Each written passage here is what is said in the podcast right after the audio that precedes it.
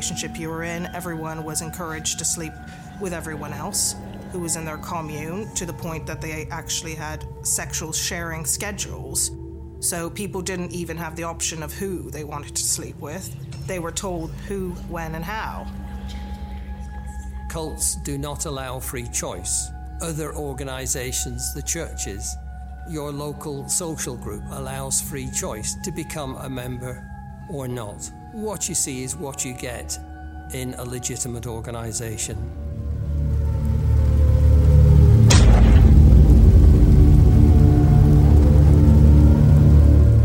Conozcamos quién está detrás de una de las sectas más grandes a nivel mundial que aún existe.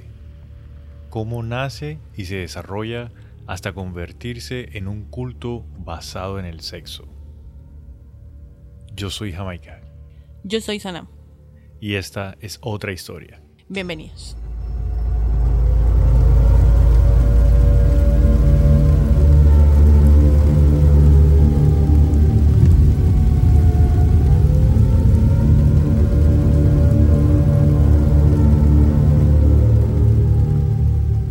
Bueno, por lo general los capítulos los comienza Sana haciéndome una pregunta, pero hoy yo te tengo una pregunta a ti, te tengo una pregunta sorpresa. Yo ni siquiera iba a empezar preguntándote algo, pero bueno, ya, empieza. ¿Tú qué piensas de que utilicen a los influencers o a los streamers, en este caso un streamer, para hacer la voz de un personaje principal en una película, o sea, la versión latina de una película de Hollywood. Pues no tengo nada en contra de eso. De hecho, o sea, mm, una de las competencias o aptitudes o mm, rasgos o mm, cualidades que puede tener una persona que haga streamers, streaming, Streaming, sí. streamings, de hecho que haga contenido eh, para redes, de tipo influencer también o lo que sea, pues que tenga una voz que resalte, o sea, una buena voz. Claramente hay gente que se hace famosa porque tiene voz de ñera o bueno, whatever, si me entiendes, pero hay, Sí. hay algunos de los que hacen contenido que tienen una voz que puede ser contratable. De hecho, yo sigo a dos chicas Ok. una hace contenido de, mm, de communities, o sea, como que la nena estudió eso y hace contenido de cómo hacer que Instagram suba tus visualizaciones. Ok, sí. Eh, la chica estudió conmigo, entonces yo la sigo y ahora ella hace ese contenido. Y sigo a otra chica que hace contenido financiero. Obviamente todos queremos aprender finanzas porque no nos enseñan de esta vuelta en el colegio. Y ella dice que, o sea, como que en su, en sus, ¿cómo se dice? Como productos que ofrece, ofrece su voz porque tiene una voz así súper guau. Entonces a ella la contratan para ser la que Voces contesta en en los off. teléfonos, no me dirás. Sí, voces en off. Ok. Pero tengo una pregunta ahí que vamos por el mismo viaje.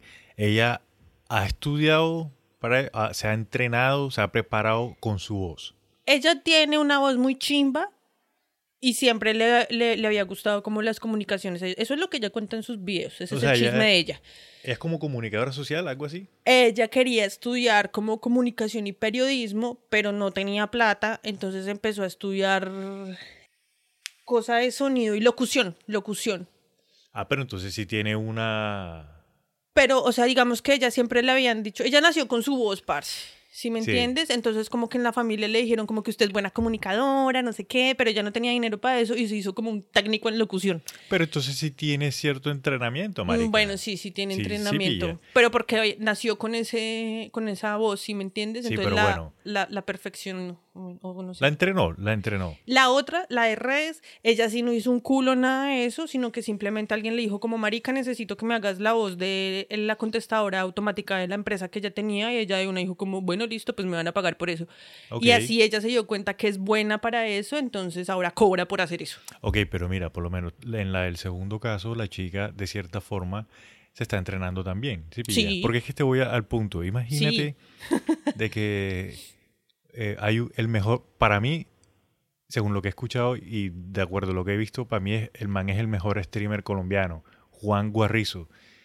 Streamers de el man, juegos. El man streamea juegos también. ¿Te acuerdas lo que hablamos en qué capítulo de la liga de fútbol? el man estaba de la liga de fútbol virtual que Sí, escribían sí, por sí, Twitch, el man estaba también, hacía parte de eso. Pero entonces la gente se rebotó porque Sony Universal quieren coger a, a Juan Guarrizo, creo que ese es el apellido del man, para que haga la voz de Spider-Man en español latino. ¡Guay! Se verá responsabilidad. Entonces, los del uno en particular o varios del gremio de dobladores a, a español latino, pues dijeron, ¿cómo es posible que hagan esto, marica, si hay universidades, hay escuelas bien grandes en donde la gente se prepara porque es actuación, o sea, tú estás tú no solamente estás leyendo en español, sino que también tiene que meterle el feeling de que, oh, no sé qué, y vamos a pelear, o no, el sentimiento cuando de las escenas tristes, Sí, sí, sí, O para sea- generarle una buena conexión a uno como audiencia. Exacto, tú, o sea, para que tú te comas el cuento de la película ya. Entonces los manes se rebotaron que cómo era posible. Pues no es que eso es una pelea. Mire, primero que todo la gente siempre se ofende por lo que sea. Y si no se ofenden por algo, entonces se ponen ansiosos como necesito ofenderme, necesito ofenderme. Porque así son hoy en día. Bueno, de pronto un poquito yo, a veces. Pero eso es como una pelea muy típica que hay entre las personas que tienen un talento innato y las personas de aula. Que se entrenan, sí. ¿Sí me entiendes? Sí, sí, sí. Entonces, claro, las de aula siempre van a tener resentimiento con los innatos. ¿Y qué culpa tiene el pelado de que tenga una voz que Sony reconoció como un talento y diga, oiga, este chino nos puede servir para hacer esto? Lo mismo pasa, por ejemplo, los cantantes. Hay cantantes que se entrenan resto y son súper guay y hay otro carechimba que se entrenó cantando en buses. Ok, sí. Y así salen también estrellas y así salen también artistas. ¿Sí me entiendes? Y los dos son válidos. Para mí los dos son válidos desde que tengan feeling, de que, desde que conecten con el público y generen ese, ¿cómo es que se dice? Engagement. Empatía. Eso, eso ya estuvo bueno. Bueno, sí. Sí, Porque- entonces que los otros de aula que están resentidos y dicen como, ay, él no estudió para eso, pues que se relajen, marica, porque en todos los medios, en todas las profesiones del mundo, siempre va a haber gente que no estudió para eso, pero que es re buena haciendo eso, parce. Bueno, eso sí es verdad. No, lo, no había pensado eso. Razón. Entonces, como que ya hay que dejar la envidia de que el otro no puede porque no hizo lo que yo hice. No, cada quien llega a su punto desde caminos diferentes. Sí, marica, sí. Ve, sí. Tú ibas en contra No, de tú no, eso no, y yo llegué y No, no, no. Trin. Yo lo que pensé, o sea, al principio yo me puse de acuerdo con los, con los dobladores porque a la final Los sí, marica. profesionales. Con los profesionales, porque dije como que sí, marica. O sea, y una de las cosas que ellos decían es que lo hacían por los seguidores del man, porque el man tiene una cantidad de seguidores bien hijo de madre. Ya. tiene un público objetivo. Sí. Pero después me puse a pensar como, marica, todos los manes que están diciendo eso por lo general son manes ya grandes y se supone que Spider-Man es un pelado, es un joven ya.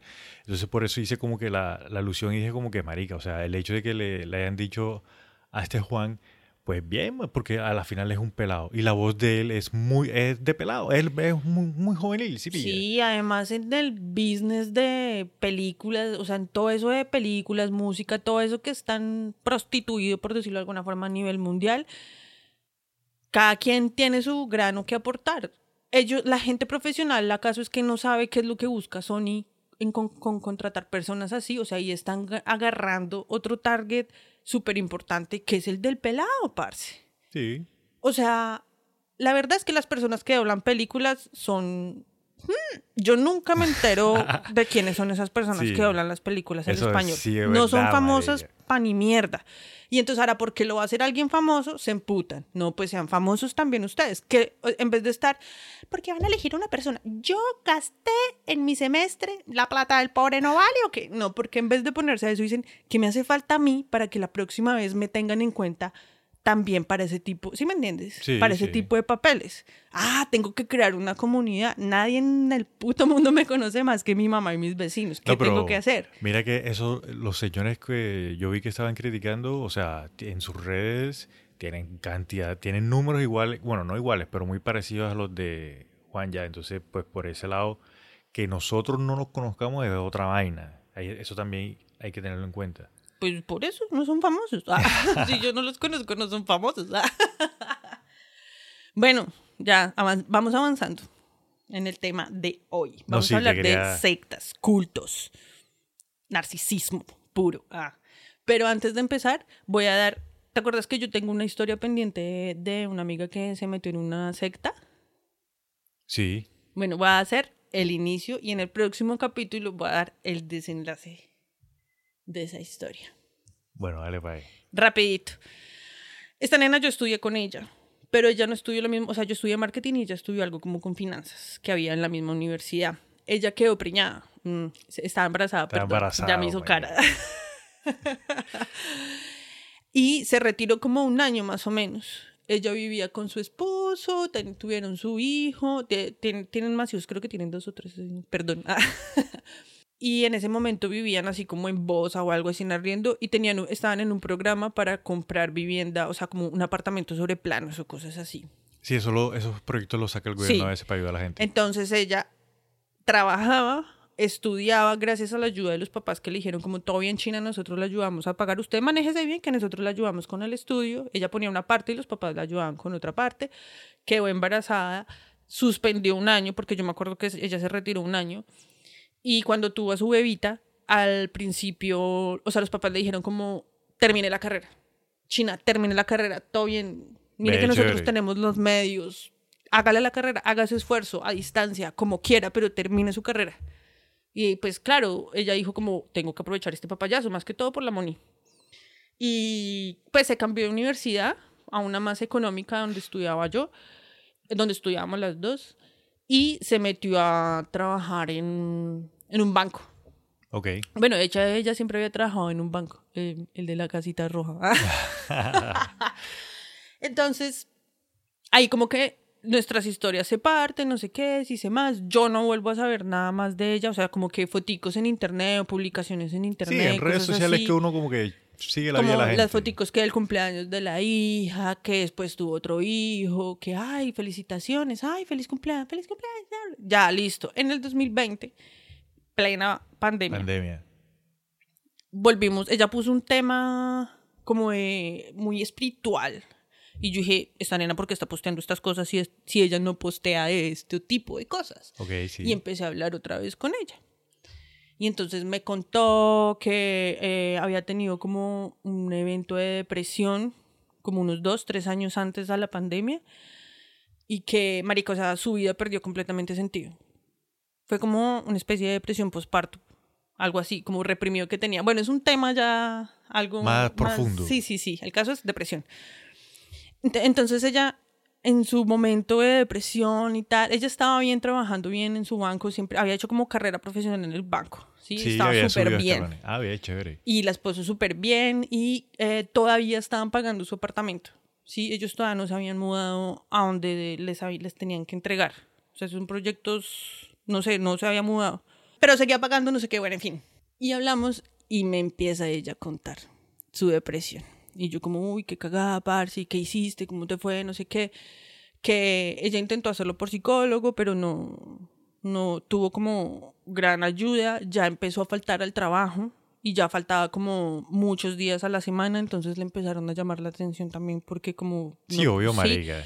o sea, independientemente de que tú estés o no estés, igual es una empresa. Sí, es la una empresa. corporación. Sí, la vida sigue. Para, ella, para ellos somos números, cifras. Tú me das esto y yo te pago esto. Y si tú no me estás dando, ahí se empieza a romper el vínculo. ¿Y qué pasa? Bueno, Sí, sí, sí. y llega una nena nueva a donde ella trabajaba. Y le empieza a dar unas agüitas, unas goticas, como que eran esencias, que florales, con aceites naturales, que eso le ayudaba. Y que en su momento, inicialmente, ella se empezó a sentir bien. Y le empezó a preguntar a la chica más, porque dijo como, esto me está sirviendo, esto tiene que ser algo bueno. Sí. Y empezó a investigar, a preguntarle más, no, yo pertenezco a un grupo, le decía a la chica, yo pertenezco a un grupo, nosotros nos reunimos los fines de semana, eh, hacemos meditaciones, eh, hay un, o como que había un horario, una franja en la que llegaban mucha gente, o sea, no cobraban, hacían como meditaciones y trabajos así como espirituales de Grupales y sanación, tal. sí, Sí, sí. sin cobrar. Entonces, un día, así como no tengo nada que hacer, el esposo se había ido para donde la suegra con la hija, si no estoy mal, o sea, como que ya se había quedado solita en el apartamento donde vivían. Voy a parcharme allá a ver qué pasa. Ajá. Esta cosa queda en Chapinero, entonces ella salió, se fue hasta Chapinero, no sé qué, se hice más. y empezó a darse cuenta del tipo de personas que llegaban allá y ella al principio se sentía muy tranquila y encontraba mucha paz en ese grupo porque eso era lo que brindaban. Y aparte de eso, entonces te vendían un kitcito de ciertas agüitas, de ciertas gotitas con aceites esenciales. Eso vale tanto, tú te las tomas, eso te ayuda para regular la ansiedad, eh, ¿qué? Para regular el sistema nervioso, te ayuda con la ansiedad, con la depresión que tienes. Cositas varias y tal. Sí, sí, sí, sí, piedritas, los cristales. Eh, o sea, información que es verídica, ¿sí me entiendes? Como que tales piedras te ayudan a trabajar con eso y te enseñan meditaciones y te va envolviendo. Entonces ella estaba, dura, ella me dice que duró como tres meses más o menos yendo. De vez en cuando, ¿y Comprando su kitcito, que no era nada económico, pero igual ella sentía que eso le estaba haciendo. Sí, claro. el cambio de ambiente, marica, le El kit lo tenía que comprar al principio dos veces al mes y cada kit le costaba como 150. Entonces ya después subió de mm, rango. Sí. Entonces le vendían otros productos, pero o sea, digamos que una vez al mes, pero era como cada paquete era como de 400 mil pesos, pero una vez al mes. O sea, empezó a subir y pues como ella estaba bien en su trabajo, estaba pagando su apartamento y vivía, ah, vivía como en el segundo piso de la casa de los suegros. Entonces, no, súper bien, ¿sí? Sí. Entonces ella tenía la facilidad de ir pagando, ¿sí? Y ya empezó, la, invitaron a una reunión que hacían los domingos en la mañana, que ya era un poco más profunda, porque tiene que ver con canalizaciones y vamos a ver qué mensaje tienen eh, los seres galácticos para ti y te vamos a enseñar a hacer eso. Entonces ella empezó como a meterse ahí y había una parte en la que ya le decían como, si tú quieres adquirir toda esta información, tienes que pagar una membresía. Entonces ahora no solamente tenía que comprar el kit, sino pagar una membresía. Uy, no. Una membresía que dependiendo de lo que ella quisiera mm, acaparar, la información que ella quisiera obtener, le cobraban un valor que estaba, o sea, literal terminó pagando como millón quinientos, parce. ¿De membresía? De membresía mensual más un poco, bueno, en fin, o sea, ahí como para hacer números, en pandemia, weón. Ah, no, no, perdón, eso fue antes de pandemia. Antes de pandemia, sí. Sí, sí, sí, qué pena. Y en pandemia fue cuando ella ya me contó a mí, me confundí. Bueno, entonces, ella accede, ella dice, pues si esto me está haciendo tanto bien, y yo estoy como que surgiendo otra vez de mis cenizas de esa depresión tan absurda que me dio posparto, pues entonces le voy a pues meter. Hagámosle y le empezó a meter. Y económicamente como que todavía podía sostenerlo. Habían días en los que mm, ella trabajaba como en la parte de ventas en los bancos, entonces con la comisión tapaba un hueco y le metía fuerte al trabajo para que le pudieran dar más dinero para ella poder estar invertir en su curso más, aparte de las obligaciones en la casa. Sí, obvio. Y igual el esposo, si ella está bien y por fin se está recuperando de todo este tema y está con los hijos y tal, hágale. Pero el man, como que la vieja no era del todo transparente con el man y no le decía todo lo que se estaba gastando en eso. Ok. Sí, entonces él decía como, yo sé que eso cuesta, pero hágale, porque yo sé que le está sirviendo. Como que uno entra en, ese, en eso de no importa cuánto cueste, marica, si le sirve, hágale. Ok. Pero sin ese no importa cuánto cueste, el man no sabía cuánto era lo que le estaba costando. era realmente, sí. Exacto. Literal, casi pierden el apartamento que estaban pagando. Porque hubo un momento en el que la nena ya se descontroló monetariamente hablando. Claro, el huequito se fue diciendo más grande, más grande, más grande hasta que no aguantó. Y de repente como que en el trabajo las cosas tampoco le estaban empezando a surgir, entonces no cumplía metas, no vendía lo que tenía que vender, ¿sí me entiendes? Marica, la misma preocupación hizo que el estrés se la fuese comiendo y no podía responder bien en la chamba. Exactamente. Entonces, o sea, básicamente después de mucho tiempo, la vaina, como que esto ya no me está funcionando. O sea, como que al principio sí, y mi conexión y la espiritualidad y los seres galácticos y las canalizaciones y yo puedo hablar con, no sé, va a decir como con Sananda o Maitreya o Kuai o todos esos que hay, supuestamente maestros blancos y un poco de información como que de otra dimensión, de galáctica, como que ya eso es otro tema, ¿sí Ok. me entiendes? Esa, esa es la, esa es la primera parte de la Esa historia. es la primera parte de la historia, Ah, hasta cuando ella ya empieza en decline otra vez. Ok, ok. O sea, cuando ya el hueco se le, se le sale de las manos. Cuando ya casi, o sea, te lo digo en serio, que fue como, ya estamos por terminar de pagar la casa y en realidad no. Digo, el apartamento al que se iban a pasar y en realidad no. Y en realidad, o sea, literal Estaban empezando a quedar en- como en quiebra, como que ya estaban debiendo, como que todo explotó porque al mal le llegó un aviso del banco diciendo que debían X cantidad de cuentas del apartamento donde se iban a pasar. Del apartamento que estaban comprando, pues. Sí. Entonces él dijo, momentala. Y habló con ella y le dijo, y le dijo como, hacen falta X cantidad de cuentas por pagar. ¿Qué estás haciendo con la plata? Bueno, ya hasta ahí. Hasta ahí. Hasta ahí. hasta- Está interesante. Sí. Y lo peor es que, eh, desafortunadamente, ella no es la única que le ha pasado eso, marica. Eso le ha pasado a un montón de gente. Eso le ha pasado a un montón de gente y le seguirá pasando a un montón de gente. Sí, marica. ¿Listo? Porque entonces nos da miedo profundizar en nuestros propios dolores y en nuestros propios traumas y en nuestras propias vivencias. Porque nos va a doler y ay no, todo, hacemos de todo para evitar confrontarnos. ¿Sí me entiendes? Que eso era, ahora ella me explica, eso era lo que ella estaba haciendo. La depresión que ella tenía era un tema que le explotó después del segundo embarazo por no confrontar unos temas internos que ella tenía. Entonces, evitarlos le dio depresión. O sea, es básicamente eso. Así la gente va a decir como, ay, eso no es tan fácil sanar. No, no es tan fácil, pero es eso. Sí. O sea, es fácil de decir, más no de... Más no va a ser claro. Y por no atenderse y empezar a buscar por fuera, cayó con un grupo, con una secta, con, ¿sí me entiendes? Sí. Una, lo que la estaban, Lo que hoy en día llaman pirámide es más o menos como una más o menos sí. O sea, esa es la evolución de la Sí. secta. Las pirámides. O sea, final- literal, eso es una pirámide. No sé si exista todavía, creo que no. Pero eso era una pirámide. Y el próximo episodio, vamos a saber por qué. Bueno, entonces... Ahora al grano. Por eso hay que es chévere traer estas historias porque son raras y uno dice como que, marica, pero no creo que la gente caiga en ese viaje. Y sí, amigos. Es que cuando tú tienes ese vacío, o sea, como que caemos en la desesperación de llenarlo con lo que sea, con lo primero. Entonces, lo primero puede ser una agüita, una relación tóxica, Sí, una juego, las- una adicción, perdón. un juego puede ser un videojuego. Exactamente. Bueno, listo. Entonces, queridos amigos, hoy vamos a hablar de el culto Children of God. Ah, Hoy en día es conocido como la familia, interna- familia. internacional. ok. Entonces, vamos a comenzar hablando un poco del señor que fundó y que creó este culto.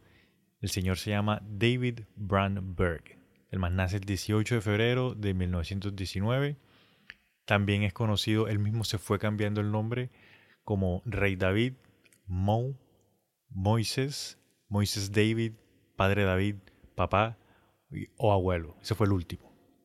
Para sus Rey seguidores, fue el fundador y el líder del culto más conocido como los Niños de Dios en español Sí. y más recientemente se cambió el nombre, todavía está activa queridos amigos, se llama La Familia Internacional. Así como abre bocas, todavía esta familia, eh, todavía está abierto, se cambió el nombre y lo dirige ahora es la esposa de él, ¿no? La segunda esposa. Ah, la segunda esposa, Sí.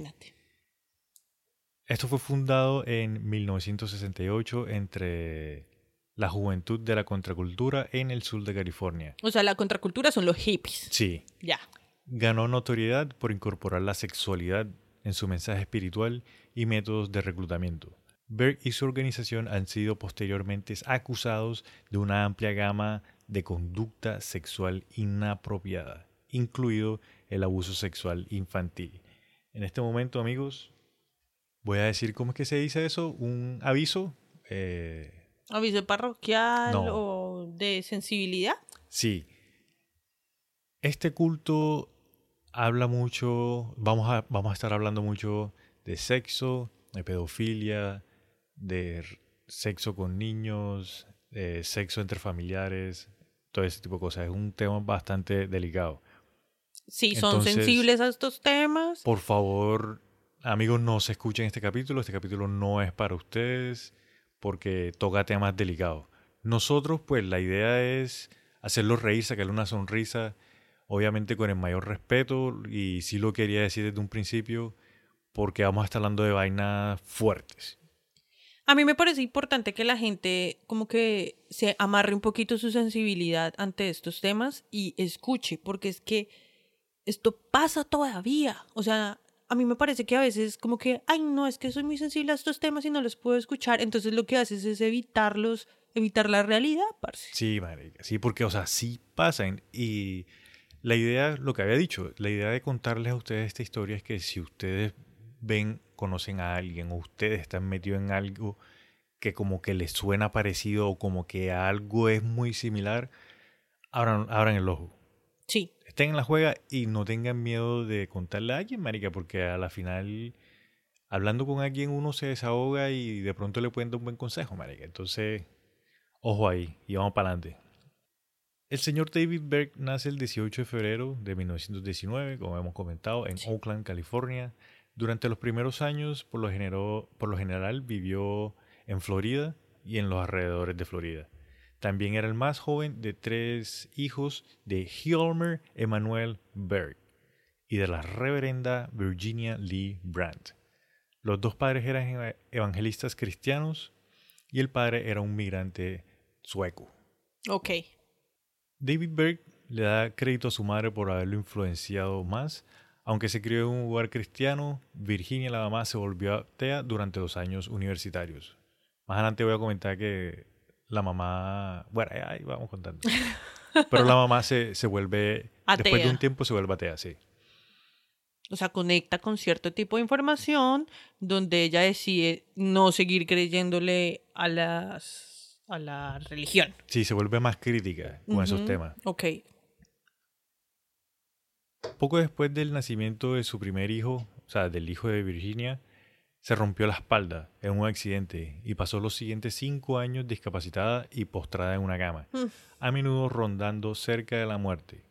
Eventualmente se recuperó y pasó el resto de su vida con su esposo Hilmer en un servicio cristiano activo como pastora y evangelista. Y ahí fue conocida como la mujer del milagro. Sin embargo, eso de que, de que se jodió la espalda cuando tuvo el hijo es mentira. O sea, ella no sufrió ningún accidente ni, nada. No, ni no tuvo ninguna, ninguna curación milagrosa ni nada. Lo que pasó fue que Virginia se fue por cinco años a estudiar en una universidad de- en Texas, en el Fort Worth University. O sea, que la cucha, no, o sea, yo no entiendo por qué en vez de decir, no, me voy a estudiar en una universidad, dice de que no, que se quedó, se rompió la espalda, estaba en la cama y milagrosamente se curó. Yo creo que por el hecho de la religión se inventó el cuento ese como para autodeclararse la mujer del milagro. Pero espérate, porque si ella es, se vuelve atea. Pero más adelante todavía no. Ah, o sea, cuando está estudiando en Texas es que se vuelve atea. O sea, ella va a la universidad, listo. Cuando va a la universidad, ella regresa, sigue con su esposo y siguen con sus cuestiones religiosas, pero después, cuando ella ya se sale de todo lo que tiene que ver con el culto y ese viaje, porque ella se sale, es que se vuelve, entre comillas, atea, porque ya deja de- su participación intensa dentro de la religión. Ah, ok, Ya. ya. entendí. O sea, ella se vuelve atea cuando se sale de la secta. Sí, exacto. Ah, ya listo. Y no, es, y no es un ateísmo así al 100% de que... "Ah", porque ella igual sigue creyendo en Dios y, y- y como que reza y como que no sé qué. Como más agnóstico que ateo. Exacto, sí. Ok, ok, ahí vamos. David Berg pasó sus primeros años viajando con sus padres, quienes perseguían su misión evangélica con pasión. En 1925 se establecieron en Miami, Florida, crearon The Berg Evangelistic Dramatic Company. Cuando comenzaron con esta misión solo asistían seis personas y en un año creció tanto que alcanzaron a llenar un auditorio de 4.500 personas en el Tabernáculo del Evangelio de Miami. No, pero pues eso ya es una influencia súper fuerte por parte de los papás para el te- pelado. tenían semejante labia a esos papás maricas O para sea, esa vaina. el man crece en ese ambiente y tras del hecho piensa que su mamá es la mujer milagrosa. Sí. Ok. Este se convirtió en el hogar de Berg durante los siguientes 14 años, mientras que su madre y su padre eran pastora- pastores en varias iglesias de Miami. Berg comenta de que el man como que no se acuerda de muchas cosas que pasaron cuando era niño, sin embargo sí tiene muy claro varias veces que la mamá lo regañó, porque lo regañó fuertemente. Pues normal. Es que te voy a comentar por qué es que lo regaña. Aparte de que yo he escuchado últimamente Jamaica, pues ya lo he escuchado varias veces, que no es normal no acordarse de cosas de la infancia. ¿Sí me entiendes? Yo no me acuerdo de mi infancia, marica. O sea, hay muchas O cosas... sea, pero tú te acuerdas que jugabas, Oh, sí, claro. cosas que pasaban, ¿sí me entiendes? Sí, pero hay sí. gente que no se acuerda. De nada, nada, nada.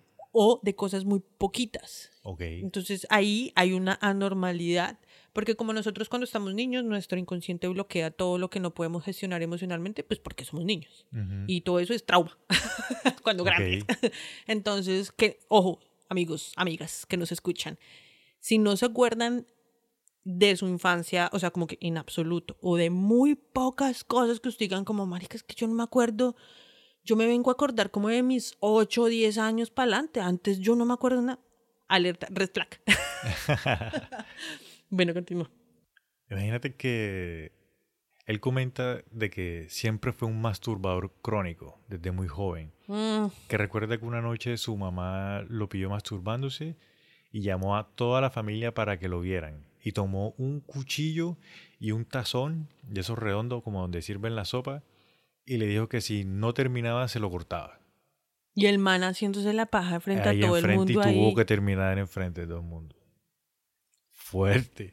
O sea, la humillación por delante. Sí. Ya van dos. Ah. Él comenta que a pesar de eso, que él siguió haciéndolo. También comenta de que tuvo una niñera que se llamaba María, que, cito, le chupaba para que pudiera tomar una siesta. Y él más adelante usó esto como excusa para poder abusar de sus hijos y, cito, calmarlos. Pero yo creo que a él le tuvieron que haber pasado más cosas en su infancia para despertar ese sentido tan morboso frente a la sexualidad. O sí, de pronto hasta los papás influyeron como que o lo castigaban mucho, además de que le negaban mínimo información porque pues son evangelistas y ellos son súper... eh, Son ¿cómo muy conservadores, Sí, marica. pero es que ya es en exceso y, y lo que uno genera ocultando este tipo de información y no enseñándola a los hijos es que se vuelvan unos depravados, parce. Sí. O en, en el caso de las mujeres es que no sepan gestionar como su sexualidad y en el caso de los hombres es que son unos desbordados arrechos que uno, pero qué necesidad, o sea, Pero mira que, es, que es cierto, no. Es cierto lo que dices porque muchas historias de mm, asesinos en serie que son así depravados vivieron en una en un hogar súper conservado, marica. Y en esta Sí. historia lo vamos a encontrar muchas veces también.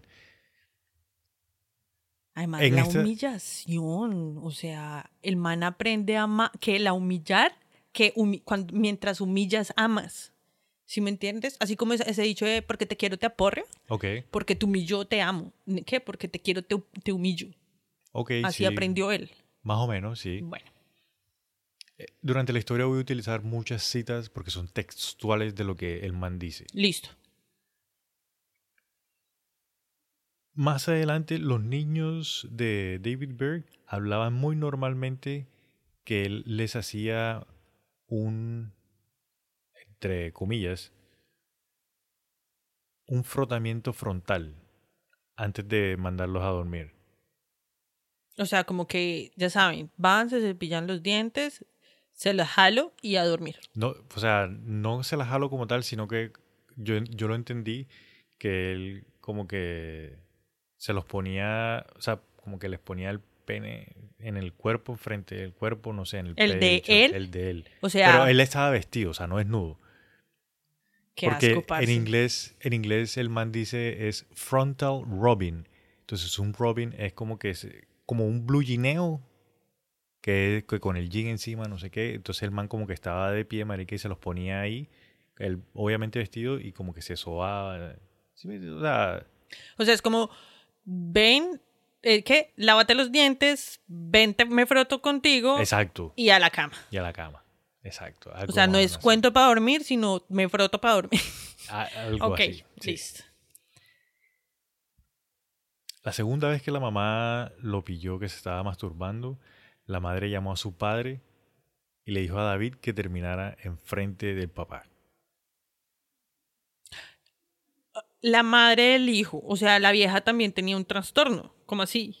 Lo que pasa yo lo que entendí fue que la mamá lo hacía este tipo de cosas como para que el man se, le diera pena ya. Como que- ¿Dejara de hacerlo? Para que el man dejara de hacerlo, exacto. Y el man lo que estaba haciendo era rechar al papá.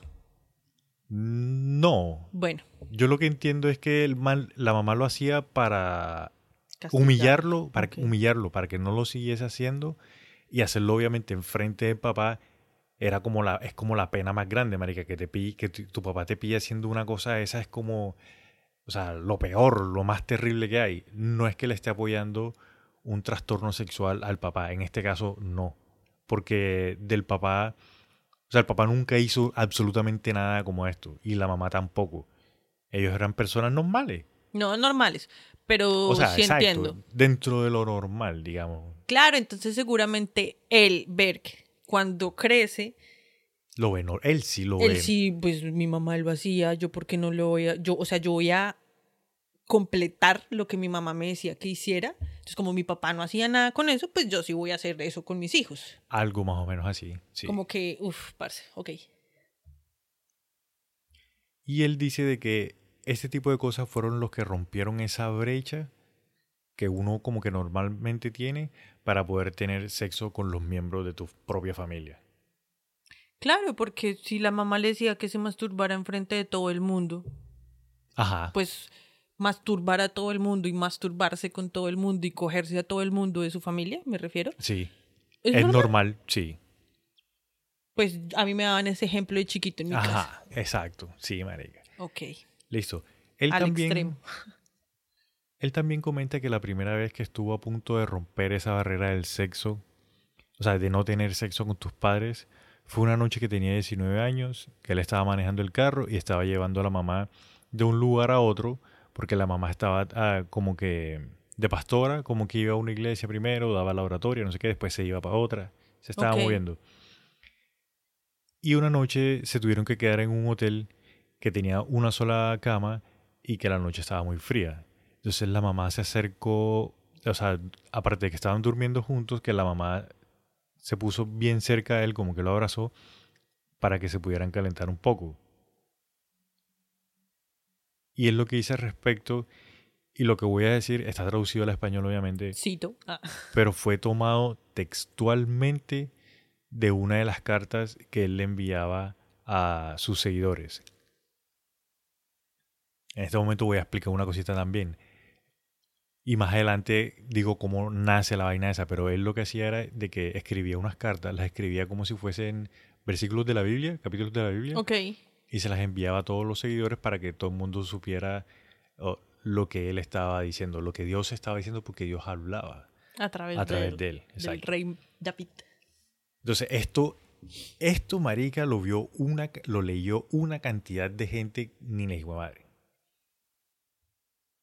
Mi primera reacción fue de miedo y shock, que el cuerpo de mi madre estuviese tan cerca del mío y sus brazos abrazándome, en casi un abrazo sexual. Por supuesto fue un abrazo de amor y de afecto. Tal vez ella no tenía ningún tipo de intenciones con esto, pero esta fue la primera vez que tuve sentimientos sexuales con mi madre. En esos días era joven, viril y muy potente, y recuerdo sentir su cálido cuerpo, sus senos en mi espalda. Tenía una bata de dormir muy delgada, era una mujer muy hermosa para tener 55 años, y ahí estaba ella con sus senos en mi espalda, sus brazos abrazándome y sus pies entrelazados con los míos. Y ahí tuve un impulso eléctrico sexual que nunca había sentido, y casi de inmediato estaba erecto. Quizás si no hubiese sido tan conservador al momento y estuviese tan asustado, hubiese sido más responsivo y quizás nos hubiésemos podido satisfacer uno al otro en las más profundas y mutuas necesidades que se hubiesen desarrollado en una relación sexual. Es que si ves las, las perversiones que resultan en la mente de los seres humanos a causa de de como que someterlos a tanta mierda religiosa que lo, te aparta de tu ser para decir que está bien y que está mal, ¿sí me entiendes? Porque eso es lo que hacen a la final. O sea, el man se le paró con la mamá, se ha acostado con su mamá y se le para. Sí, y se arrecha y, se quiere comer a la mamá. Ojalá no hubiera sido tan miedoso para poderme haber atrevido a mandarle una mano a ver si ella me respondía, para ver, o sea... Y en la cabeza de él, la mamá sí le iba a responder, que es lo peor del Ajá. Caso. Qué desviación. O sea, yo escuché eso y dije como, cualquier cura puede decir eso de los niños. Es que lo uh, dicen, de hecho. Y más adelante, él utiliza un término que está en la Biblia, pues lo mal usa para, defender, para defenderse y de todas las cosas que hacen que tiene que ver con eso también, Mari. Todo lo que resulta de una mala, ineficiente, inexistente educación sexual. Cierto. Listo, continúa. en los próximos años, la Segunda Guerra Mundial estaba, todavía estaba vigente, así que se convirtió en pastor para evitar la guerra. Luego conoció y se casó con su primera esposa, Jane Miller, y tuvo dos hijos, Debra en 1945 y Aaron en 1947.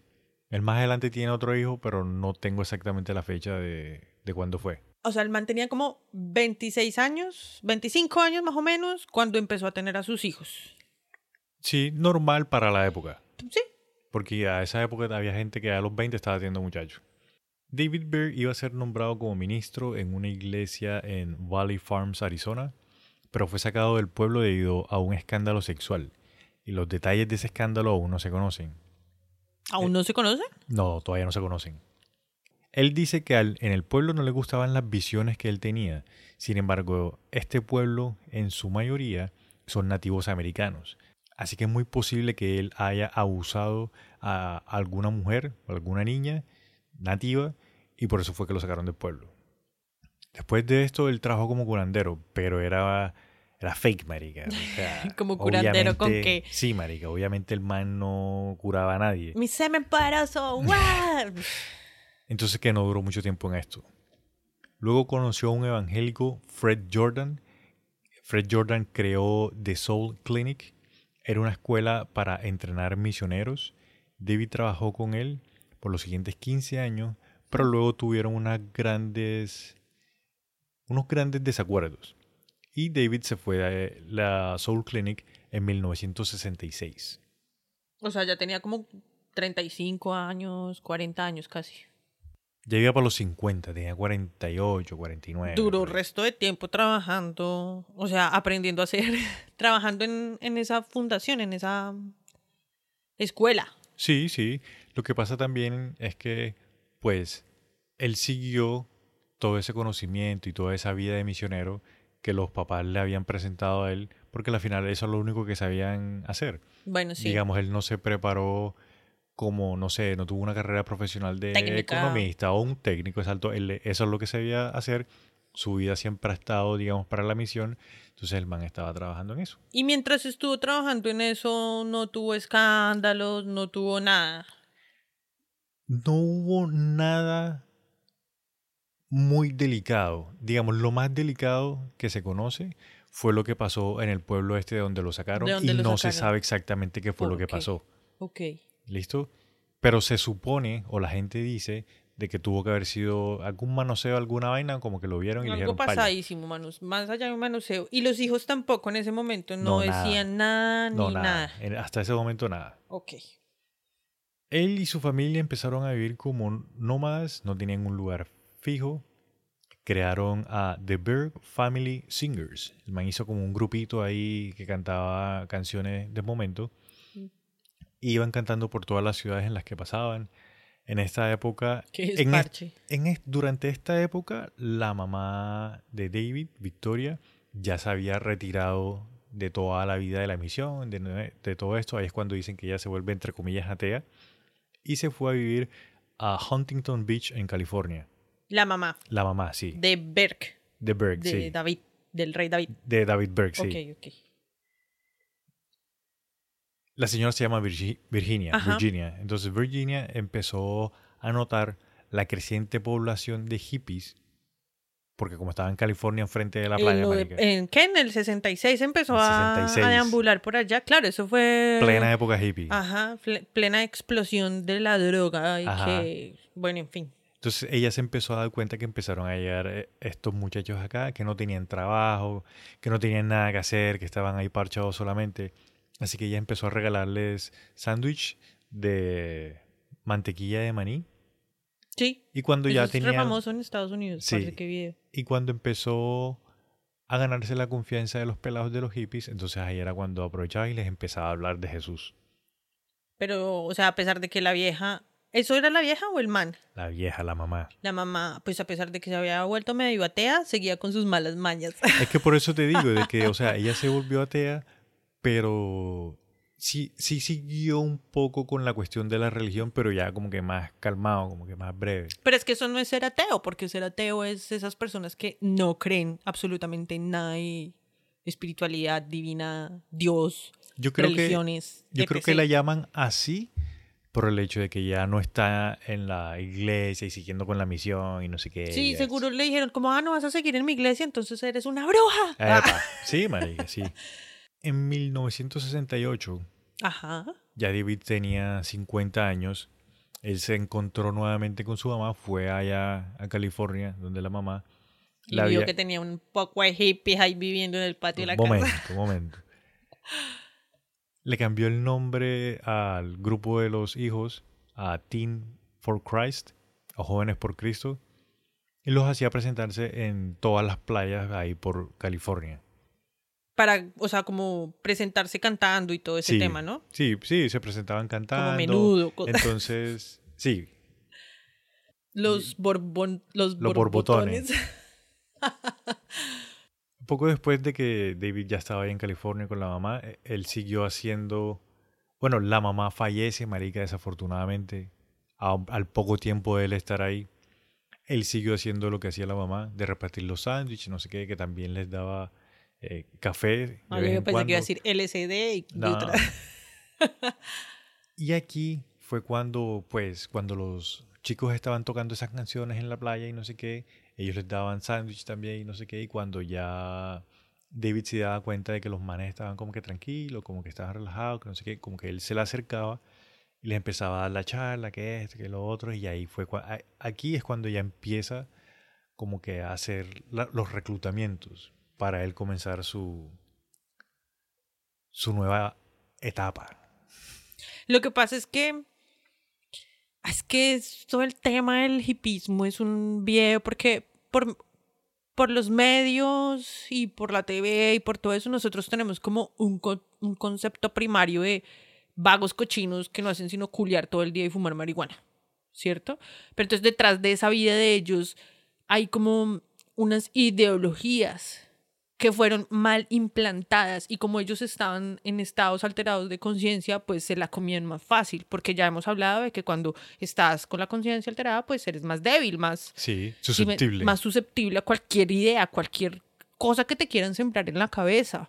Y entonces eso se regó y eso fue un boom y a la final no salió nada porque lo terminaron parando, pero el inicio, yo defiendo mucho el inicio del hipismo porque eran trabajos experimentales donde te liberaban de un poco de basura sistemática que era importante, pero se ridiculizó. ¿Con qué? Con este tipo de personajes. Sí. Que, que solo pasa amor y sexo y así es como conectamos con Dios y... ah. No, así no era la vuelta.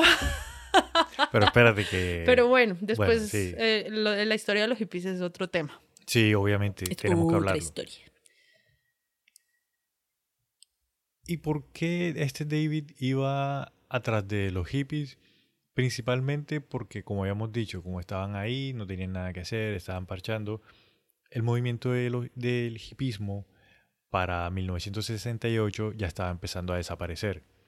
Entonces Los- había... Quedaban poquitos. Poquitas células, por decirlo algo así. De acuerdo a lo que yo entendí, no es que quedaran poquitas cé- células, sino que había mucha gente que no, o sea, que quedó como que sin rumbo, que no sabía para dónde hacer, que no sabía si iba a seguir en eso, si no iba a seguir en eso.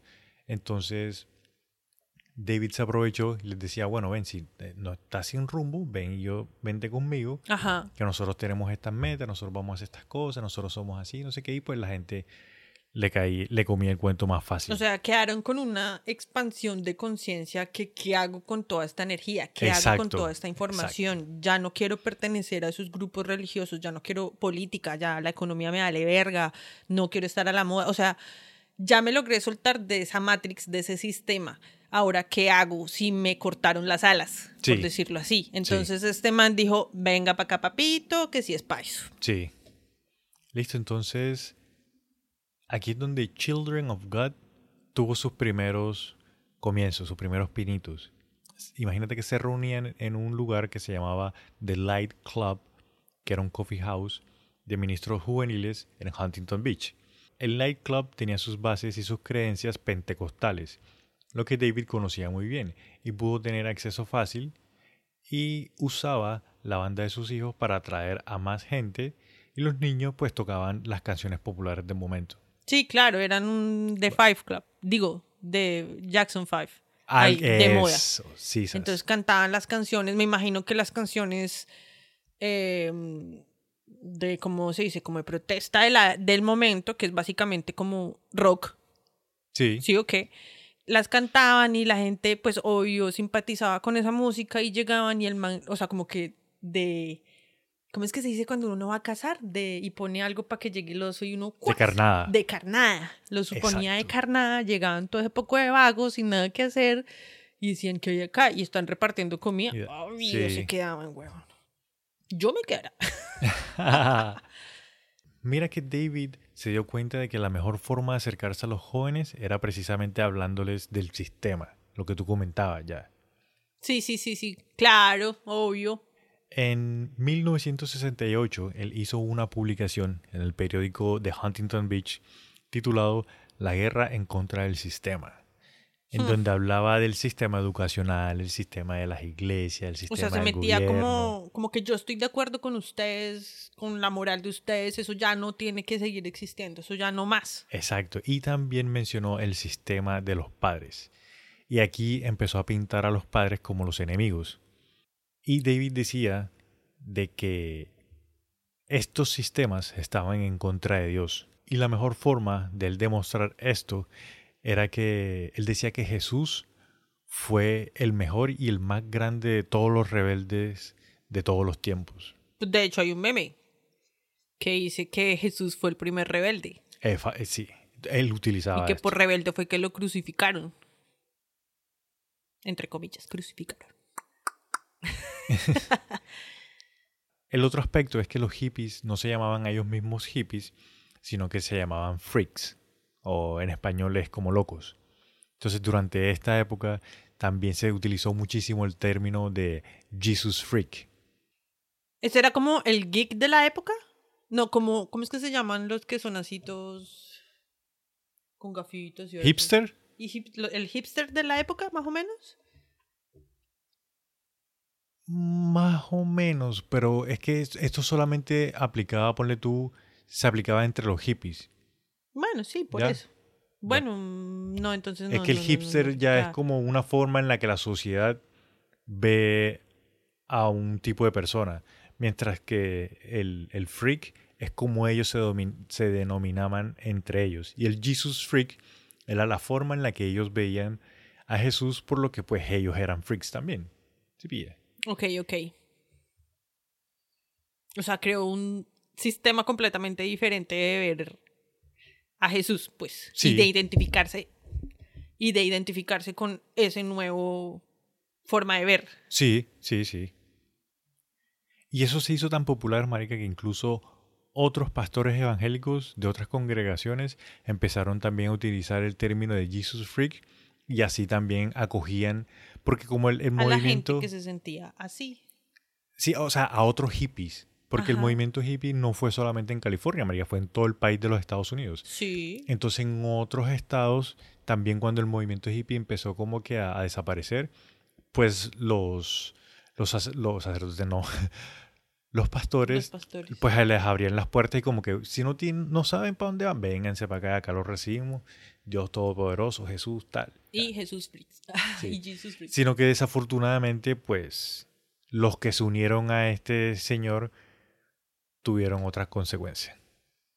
David se dio cuenta de que él no se podía llamar a sí mismo Dios, pues porque la gente no le iba a creer el cuento. O sea, un- el marquetero número uno. Hágame el favor. Sí, entonces por eso es que él se hace llamar o se identifica como Moisés, un profeta que ama a Dios y tiene todas las respuestas.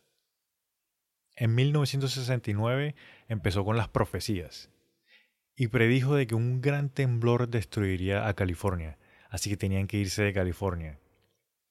Bueno, eso es típico en toda secta, ¿no? Yo los voy a salvar del Armageddon. Vale. Entonces, David dejó a un grupo pequeño de personas a que se encargaran del pequeño recinto que tenían en, en Huntington. Beach. Ajá. Y fue en ese momento en el que David empieza a bajar por todo el mundo construyendo recintos. La primera parada fue a Arizona. Bueno, pero espérate, ¿se fue él con su familia, la esposa que tenía en ese momento y sus dos hijos? ¿O se iba él con un grupo de personas que- X? ¿O no se sabe? Lo que pasa es que en ese momento, como ya habían creado, digamos, el culto, él iba con su familia y aparte de eso tenía un pequeño grupo de seguidores. Ok. Ya tenían... No tengo Como, el digamos, número los exacto. más allegados, los más No, no, no, no, cercanos no. se iban. En este momento, el culto tiene aproximadamente de 50 a 60 personas. Son poquitos. Pero existen todavía, o sea, Exacto. en cualquier momento Entonces, él, otra vez. él qué hace? Él deja, ponle tú, a seis personas que se hagan cargo del culto de Huntington Beach y al resto a todos se, lo, se van para Arizona. En Arizona ya tenían más personas, entonces lo que hizo era que tenían 60 personas y esas 60 personas las divide en 12 grupos como las 12 tribus de Israel. Listo. entonces Eh, acá- Obvio es Moisés, weón. Sí, obvio. marica. Entonces coge y manda a los grupos a diferentes estados dentro de los Estados Unidos, pues para que sigan repartiendo la palabra y sigan con la misión de Children of God. Y atraer gente Y atraer, y crecer cada núcleo, pues, cada familia. Exacto. En Arizona es donde aparece en la película la señora Karen Serby.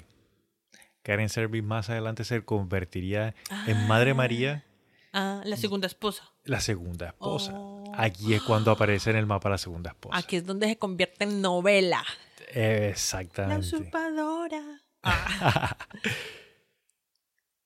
En este momento, Marigan, el culto no tenía plata, o sea, paela. Ellos solamente sobrevivían con las donaciones que las personas le daban por simple, o sea, no es que pedían o no, si tú eres miembro tienes que pagar tanto, no, No, todavía no. todavía nada. Entonces, hacían reuniones y las personas que iban a las reuniones, si querían donar, pues donaban y con eso era con lo que sobrevivían. Ok. David empezó a hablarle a su esposa de, de Karen y lo especial que ella era. Y Karen pa' aquí, Karen pa' allá. allá, exacto. Tanto fue así de que los dos, Karen David, no, ah. David y su esposa ayudaron a Karen a que se escapara de su casa para poder unirse al culto. O sea, Karen era que menor de edad o algo así. No, no es que fuese menor de edad, sino que Karen vivía en una casa también que era muy ah, Sí, conserva-. Ah, conservadora. Sí, los papás de Karen también eh, fueron pastores. Mm, Entonces los papás no estaban de acuerdo con la ideología que tenía el culto. Entonces Sí. le decían como que no, marica, no, no, no. Entonces, no te me vas con ellos, prohibida Exacto. esa relación. exacto. Y ella se escapa y pum, Bueno. y se va con ella. En una de esas cartas De las que el man enviaba a sus feligreses. Exacto. El man describe cómo fue su primer encuentro sexual con Karen y de algunas de las cosas que hizo con ella hasta que ganó su confianza y tuvo sexo con ella, siendo él el primer nombre, siendo él el primer hombre que estuvo con ella Y estando casado con su esposa. y estando casado con su ok, esposa. sí. listo. O sea, le montó cachos a la mujer. A medida que pasaba el tiempo, David Berg fue convenciendo a su esposa y a Karen de que la mejor forma de seguir adelante era con la poligamia. En este momento, el culto tenía alrededor de 100 seguidores y todos se mudaron a Quebec. Todos los 100 seguidores. O sea, el, grup, el grupito que él tenía era de 100 seguidores y se fueron a Quebec. Pero Sí. las otras 12 familias están todavía regadas por Exacto. eh, Estados En- Unidos. En Estados Unidos, sí. Yo iba a decir en Israel. En este momento es cuando él se declara el nuevo Moisés, llamándose Moses David. Decía que el final de los tiempos estaba muy cerca y que él era el único que los podía llevar a la salvación. Les decía a sus seguidores de que ellos serían los únicos 144 mil que podían entrar al cielo al final de los tiempos. Volvemos a la mismo número de los 144 mil. Ese número está en, Ese número es bíblico. en los apocalipsis. ¿En. Apocalipsis que está? Mm, Ay, no me acuerdo en dónde es que está ese número, pero efectivamente dice que solamente 144 mil son las almas, que no sé Ajá, qué. sí. Entonces, muchísimas sectas, muchísimas religiones Utilizan el número. utilizan ese nombre. De hecho, la secta, el grupo en el que cayó mi parcerita, también chimbeaba con los 144 mil. Y era como uno de Ah. los últimos niveles a los que podrías acceder, pagando claramente y haciendo otro pocotón de vainas que en el próximo episodio les van a saber.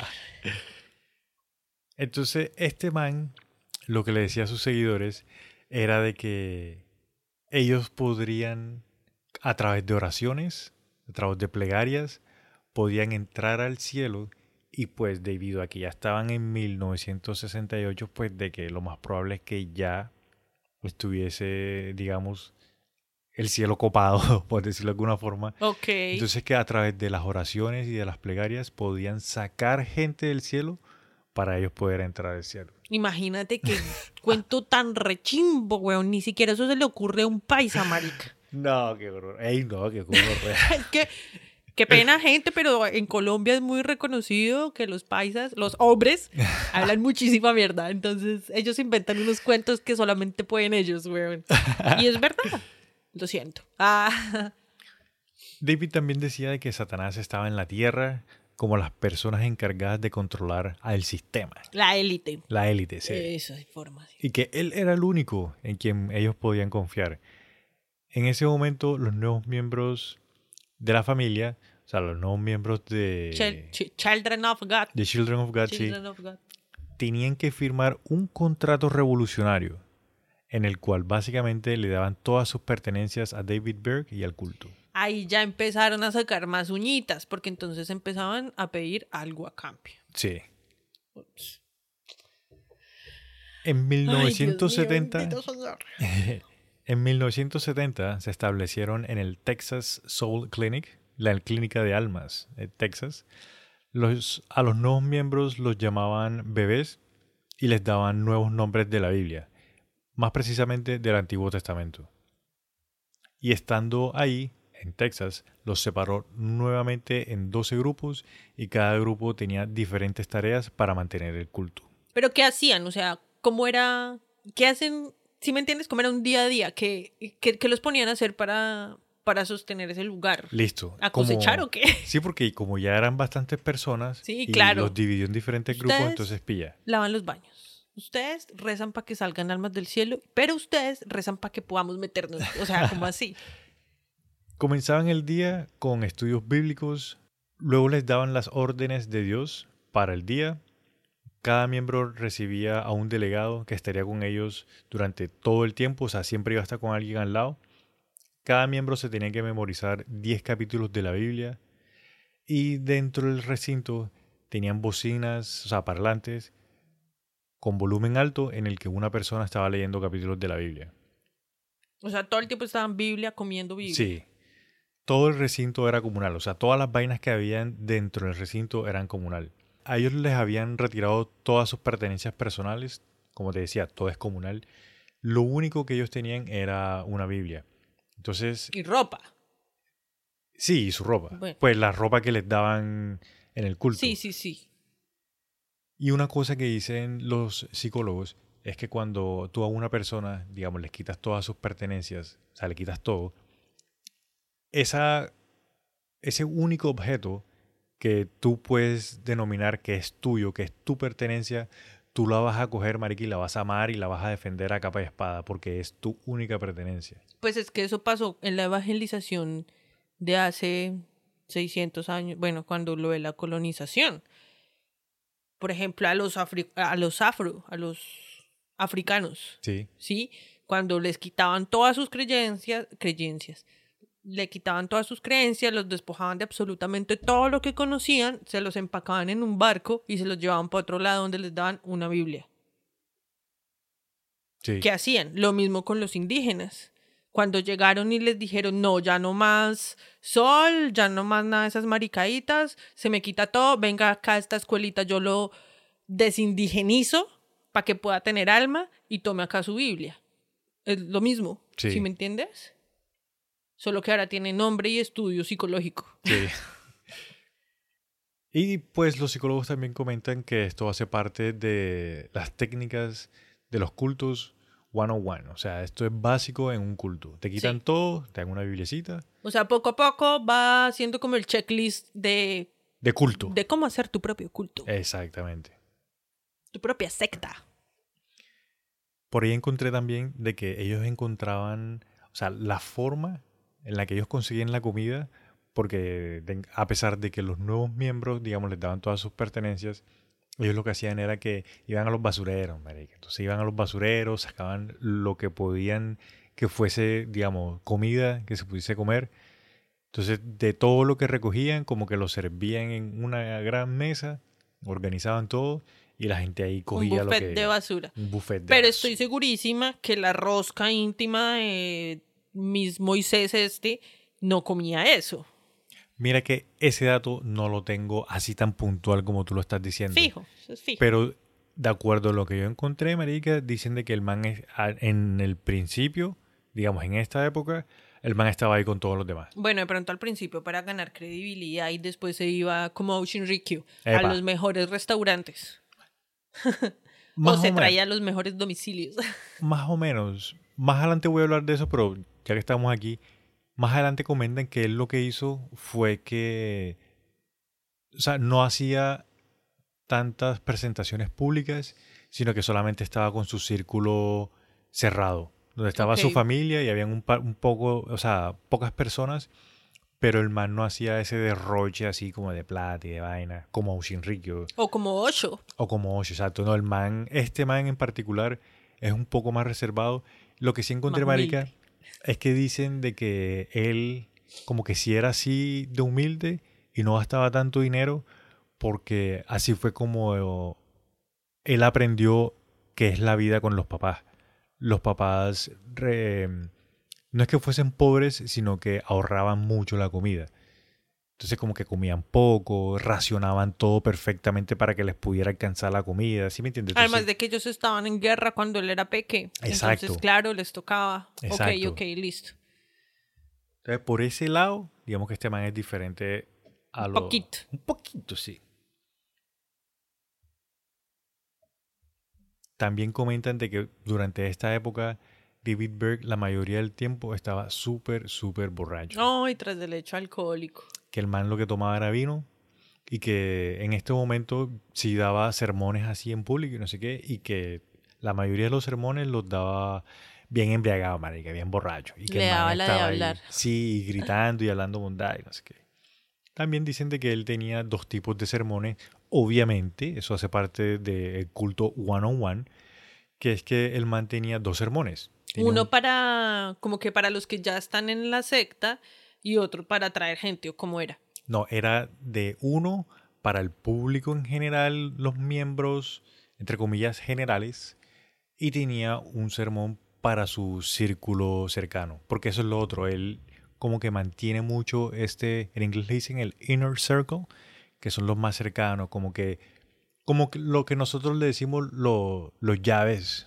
La rosca. La rosca, sí. Es. Entonces uno era para la rosca, que eran sus seguidores, y otro era, era para el público en general, que eran los seguidores y los que podían ir entrando o irse atrayendo por lo que él decía. Una noche, David est- se estaba escondiendo en un hotel en Texas ¿Por qué se estaba escondiendo? porque estaba súper avergonzado de que lo habían deportado de Israel. No se sabe exactamente qué fue lo que pasó Tampoco se sabe o qué fue lo que fue lo que hizo, exacto. Pero al parecer lo que comentan, ¿no? Es que como que las visiones que él mantenía no eran muy aceptadas en, Is- en Israel Mm. y lo mandaron para los Estados Unidos. Allá no te puedes poner a mariquear como, como en América, si me entiendes. En América desafortunadamente nos enseñaron a creer cualquier huevonada. Allá ellos están demasiado arraigados, o sea, pero es que ya es en exceso arraigados a sus creencias. Entonces por eso hay tantas guerras de hecho allá, porque están todavía demasiado pegados. Y acá estamos súper despegados, que no sabemos. Y mira que dentro de las, las cartas, las Moe Letters, el man, en muchas de las cartas que envió, el man ponía unos mensajes, unos mensajes antisemitas muy extremos. O sea, el man era antisemitas, el, el man era antisemita y se fue para Israel o se volvió antisemita y hizo esas cartas a raíz de lo que le pasó en Israel. Esa es una muy buena pregunta. Mm, de ¿Tú ac- qué- o sea, podría ser. podría ser, de acuerdo a, al línea. orden sí, de eventos, podría ser de que a partir de eso el man se haya vuelto antisemita. Yo también creo que fue por ahí la vuelta. Como es de videoso que nos enseñan a odiar y a repeler todo lo que no es como nosotros o lo que no quiere ser como nosotros, ¿no? Qué bobada. Sí, marica. Y hoy en día, más que todo, con ese poco de términos y ese poco de vaina de Todo. sexualidad, O sea, de a mí me da no, risa marica. porque yo digo, no nos aceptamos como somos, entonces nos inventamos cosas para aceptarnos y dentro de esos mismos nichos que se van creando, se Vamos inventan otro. más términos para repelerse entre ellos Sí, marica. y sí. repelerlo a uno que está fuera del círculo. Sí. O sea, es el término, el término, el término y, y, y piensan que eso importa en realidad. bueno, en fin, eso es otra historia, sí, mejor ah, yo estoy de acuerdo contigo, sí, marica, no. Bueno, en fin. En el hotel en el que él se estaba escondiendo, él tuvo una reunión con su familia. Estaba su esposa, Ajá. su hija, el esposo de la hija de Debra, O sea, ya tenía ahí, o sea, ya eran grandes. ya estaba casada, Ya estaba sí, casada. el hijo de Debra con el esposo, O sea, su nieto.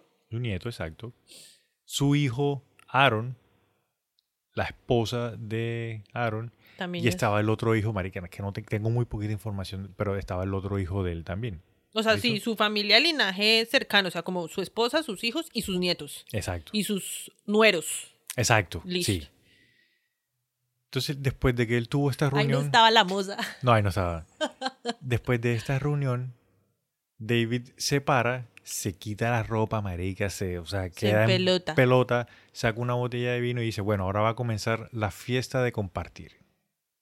Y se inventa esa huevona. Entonces, o sea, al principio comentan de que era una orgía, pero no intercambiaban parejas. ¿Listo?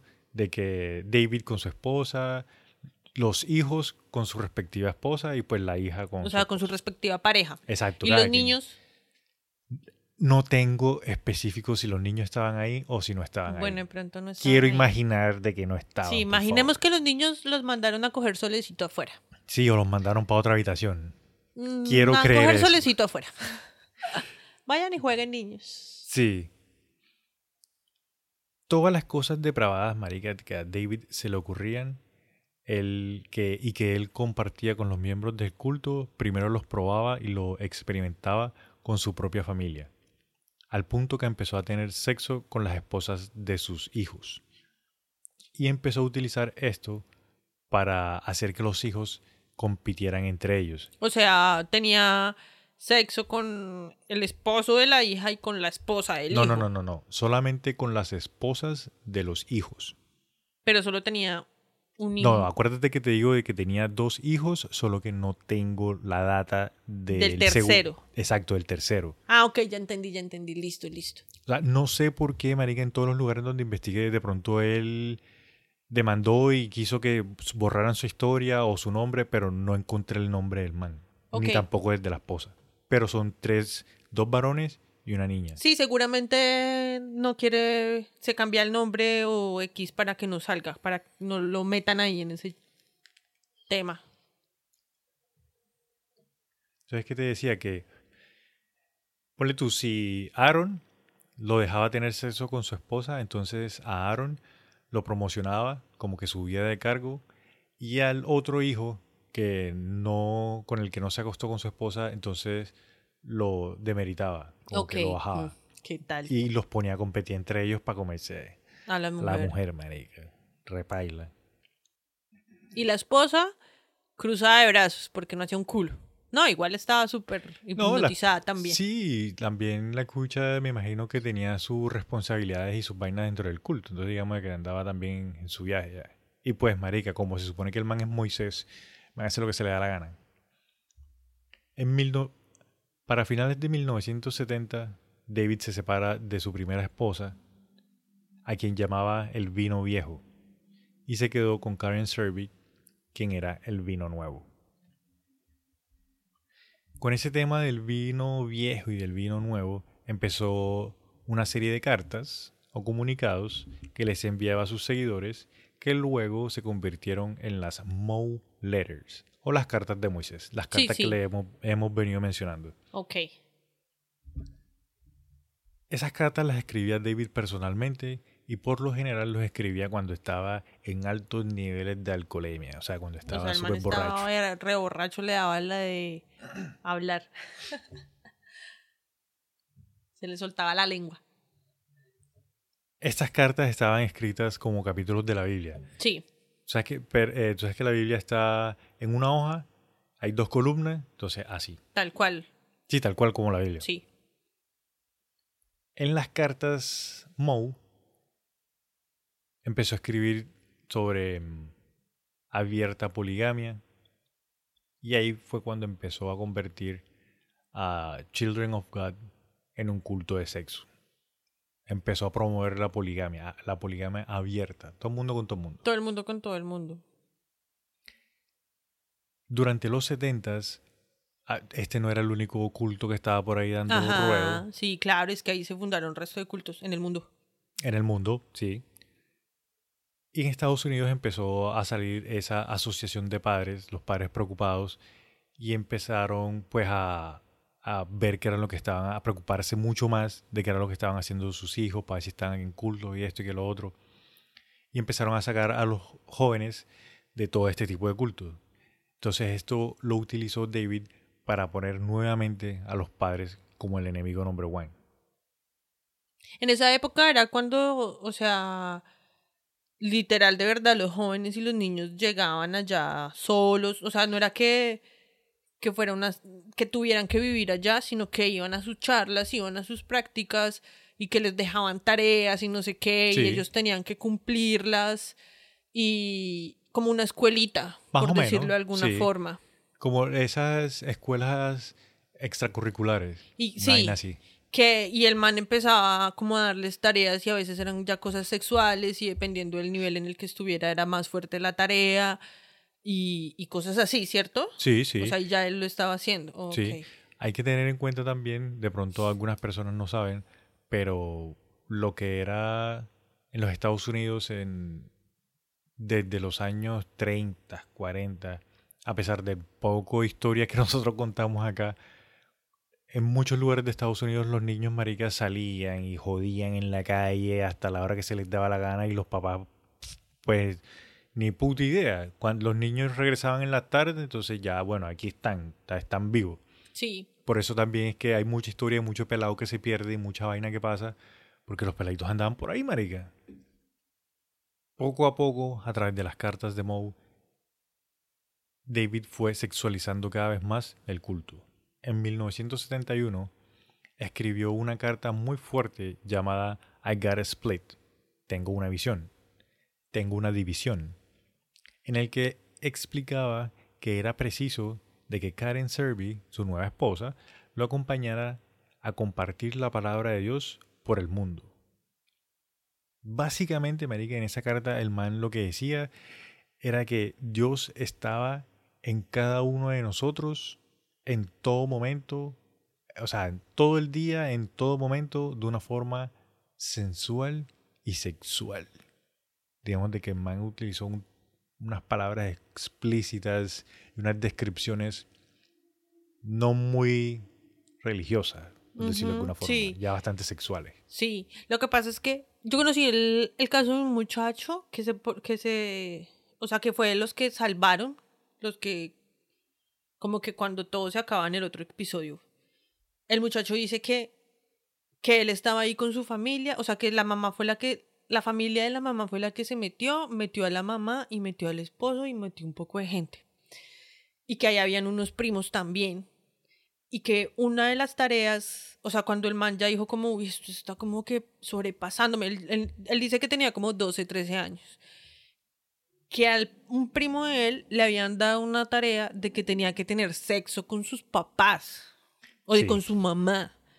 Y cuando él decía como, o sea, pero, ¿cómo así que usted Sí, tiene que tener sexo con su mamá? Sí, esa es la tarea la que me pusieron, no sé qué, existe más.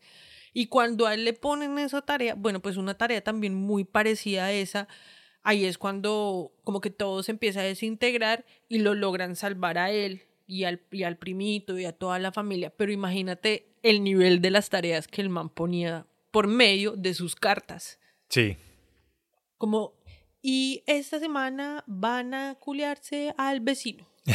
No importa de qué sexo ni de qué género, Mafari, esa es la tarea de esta semana. Algo así, güey. Sí. O sea, que- Ahora que mencionas eso, en, el, en la segunda parte de esta historia, de este episodio, pasa precisamente eso. Muchos jóvenes dicen como que marica, como así que me a la gente empieza papá?". como a cuestionar Sí, eso, como, ¿pero qué? Y muchas personas dicen de que es el, ese, ese mismo instinto animal que tenemos todos, de que pues son nuestros papás, marica, ¿cómo vamos a hacer esas vainas?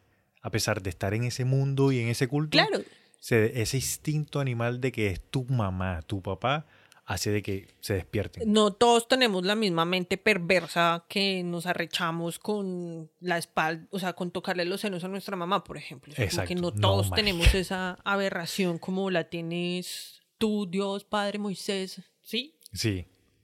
En este punto de la historia, marica, es donde este David ya no se no hace presentaciones en público. Sí, Sino solamente, que solamente por las está- cartas exacto. y solamente con su rosquita ahí Exacto, cercana. Lo que, te ya.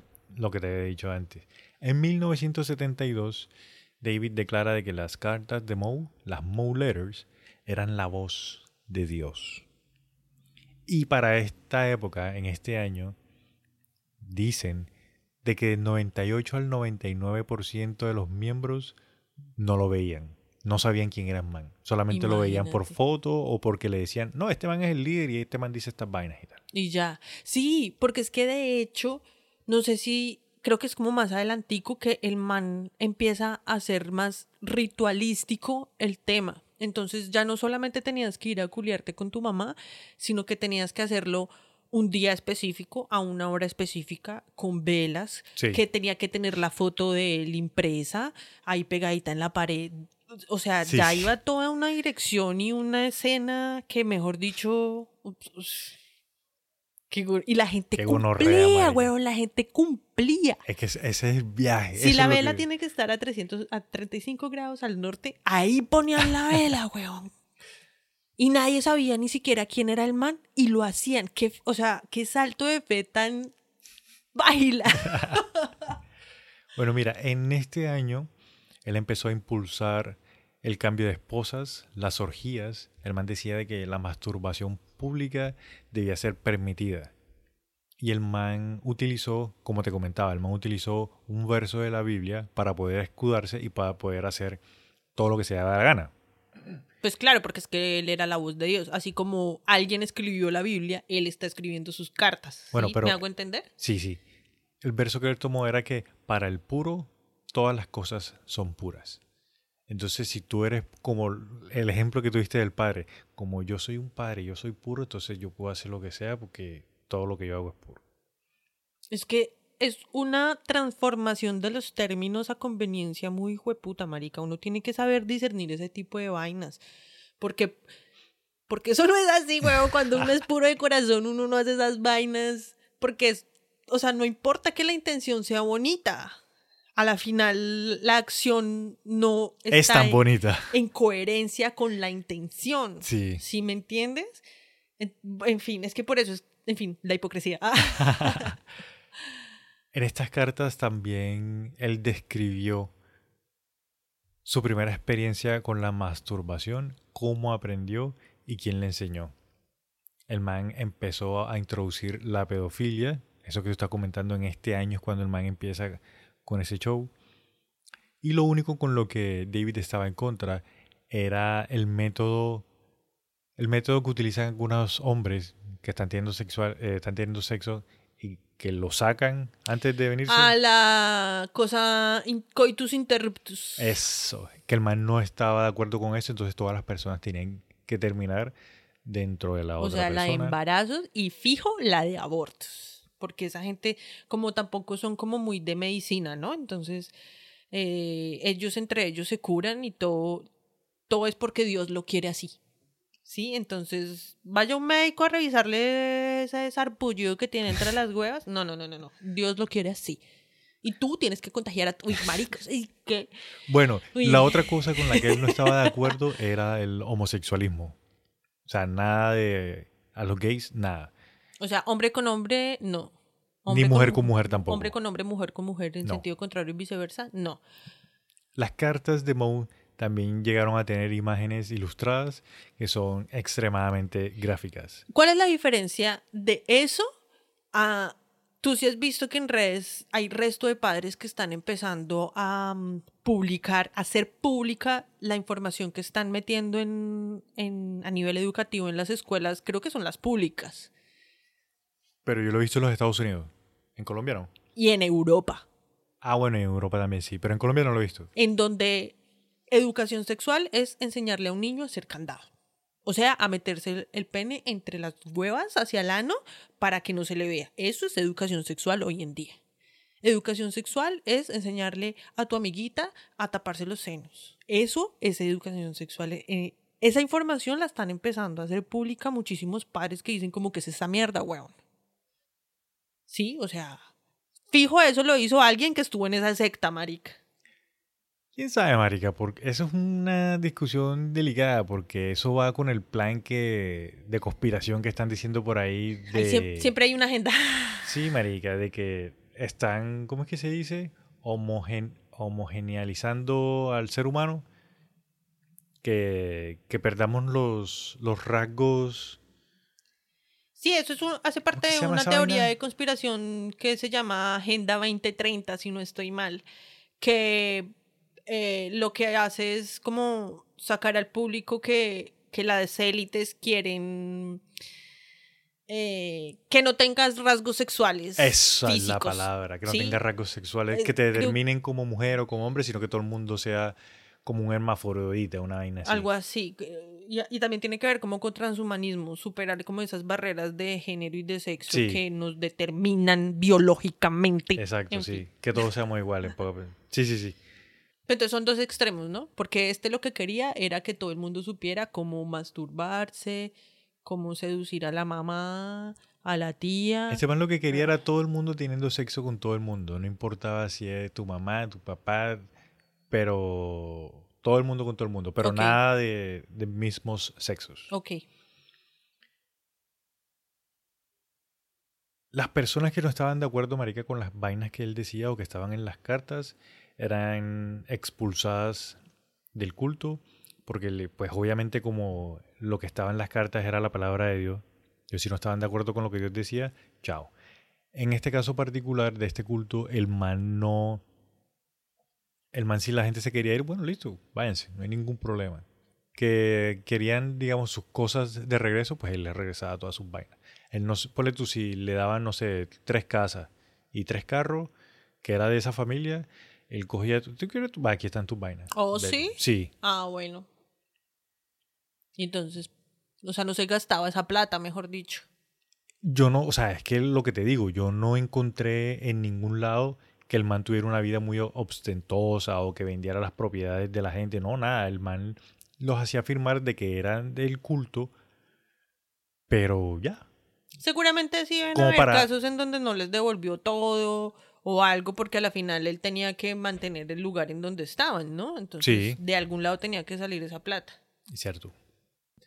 Las cartas de Moe llegaron a ser tan estrictas sexualmente que tenían instrucción de cómo debían masturbarse pensando en Jesús. Y las palabras y frases permitidas para masturbarse mientras pensaban en Jesús. También lo que tú dices. Esas tareas de que tenían que acostarse con esta persona, con esta persona, con este miembro familiar, con esto no. Todo eso estaba ahí detallado con... Sí, todo estaba escrito con lujo de detalle. Ese man era el compuesto extremo a si me masturbo me sale pelo en la mano. No, tienes que masturbarte y pensar en Jesús. Y pesar en Jesús. Porque así no es pecado. Y mira lo Es otro. que no es pecado en ninguna forma, pero ¿sí me entiendes? Y mira, como Jesús pues es un hombre, entonces a los hombres les decía que pensaran que, era- que se imaginaran que eran una mujer y que Jesús los estaba penetrando. ¿De verdad? Sí, marica, sí. Después que porque hoy hay tanta confusión y tanta marica, mira todo lo que, o sea, ay, Dios mío. Y yo, pues obviamente cuando se vinieran, que terminaran, tenían que agradecerle a Jesús por haberle dado la oportunidad de ese momento. Pero por lo menos era Jesús y no era él. Epa, sí. O sea, imagínate dónde fuera él. Ay, no, parece qué perversión tan horrible la de ese man, güey. Mira, este David y Karen escribían sobre que ellos tenían unos ayudantes espirituales que los iban a ayudar durante sus guerras en, en el cielo, en el más allá, y en sus batallas espirituales también. Los, te voy a decir, tengo los nombres de los espíritus ya. ¿Quiénes eran? Eran Elvis, Ay, Mari. Merlín, Frosty, el hombre de nieves, George Burns, Rasputin, Arthur Ashe y Richard Nixon. Y Richard, Richard Nixon, Nixon. estaba vivo en ese momento. en los 70 Nixon estaba vivo. Ese man fue un hijo de puta en los setentas. Que el pis, güey. Frosty, el hombre de nieve. Qué bondad, marica. Paila. Ey, yo cuando lo leí yo dije, esto no puede ser verdad, marica. El espíritu guía, mi espíritu guía es Super Mario. mi espíritu guía es Yoshi. y el honguito. Ah, Mira, a finales de 1973 tenían 2.400 miembros completos, 140 recintos en 40 países diferentes. imagínate, en el mundo. En el mu- sí, Imagínate, marica. tanto sexo dentro del culto, lo que tú decías, marica, hizo de que nacieran muchísimos, muchísimos niños dentro del culto. Incestos por por todo lado. Y esto hizo de que el número de, pues, de miembros Sí. creciera también. Enfermedades venéreas por doquier. Ellos también, en esta época, pues hubieron muchos cultos también que se iban como disolviendo y ellos iban absorbiendo a todo el que podían, a todo ese poco gente. A todo el que quede perdido de creencias y su alma esté deambulando por ahí a ver qué pesca, a ese, a ese nos lo traemos, Sí. a ese perdido, a ese falto de, de amor y de fe.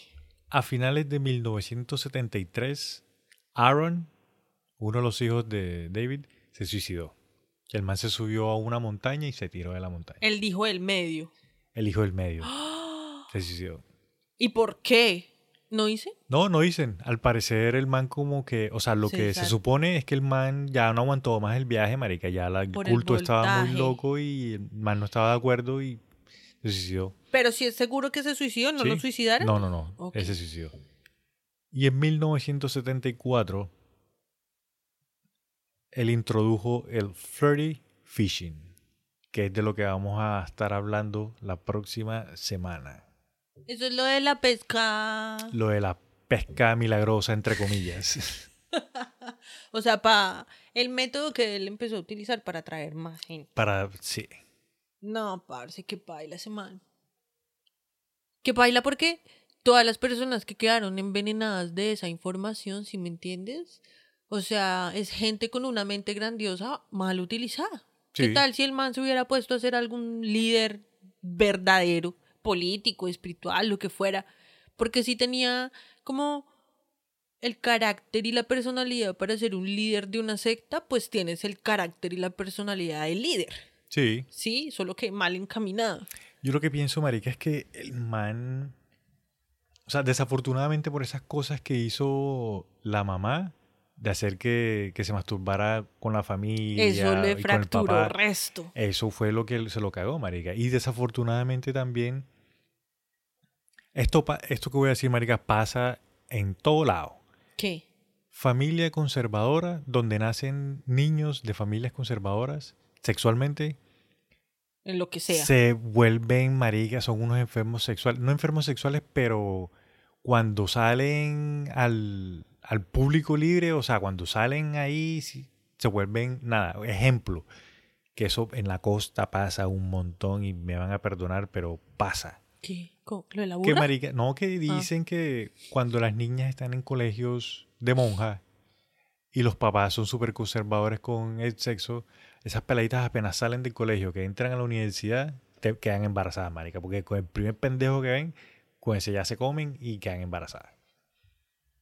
Eso pasa muchísimo en, no Antes solamente pasaba muchísimo. en la costa. Antes sí, uy, uy, obvio. Ahora no, pero antes, uf. Digamos que yo estudié en colegio de monjas y lo que yo vi es que uno piensa que por estar en un colegio de monjas a uno le están educando bien y algunas sí salen bien educaditas, pero la mayoría salimos con un espíritu de rebeldía Claro, marica. más fuerte, ¿sí? O sea, porque mm, porque uno la falda debajo de la rodilla. Entonces, en el primer momento en el que tú te la levantas para algo, pues ya te sientes uy, gonorrea. Ajá. ¿Sí me entiendes?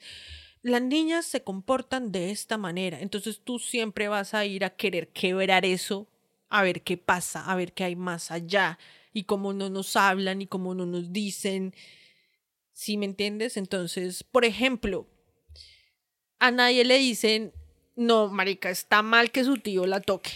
Entonces hay muchas personas, hay muchas mujeres que crecen pensando que es normal que los tíos viejos verdes asquerosos las toquen.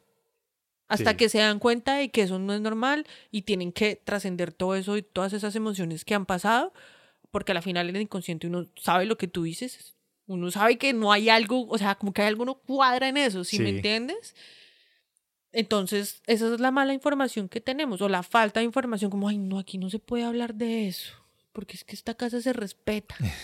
Es conocimiento, es información de nosotros que tenemos que adquirir cuando la tengamos que adquirir, porque no hay una edad, todos somos diferentes. Y es bueno nosotros ya estando grandes de papás, de tíos, de no sé qué, que si nosotros vemos que es el momento, poder darles la información de una manera adecuada. Porque si nosotros no se las damos de una manera adecuada, se la va a dar el amiguito o la amiguita que también no sabe un carajo. Se la da el porno, así de sencillo. Tú, o bueno, hoy bueno. día que ya hay que el acceso al internet, pero digamos antes, también era así.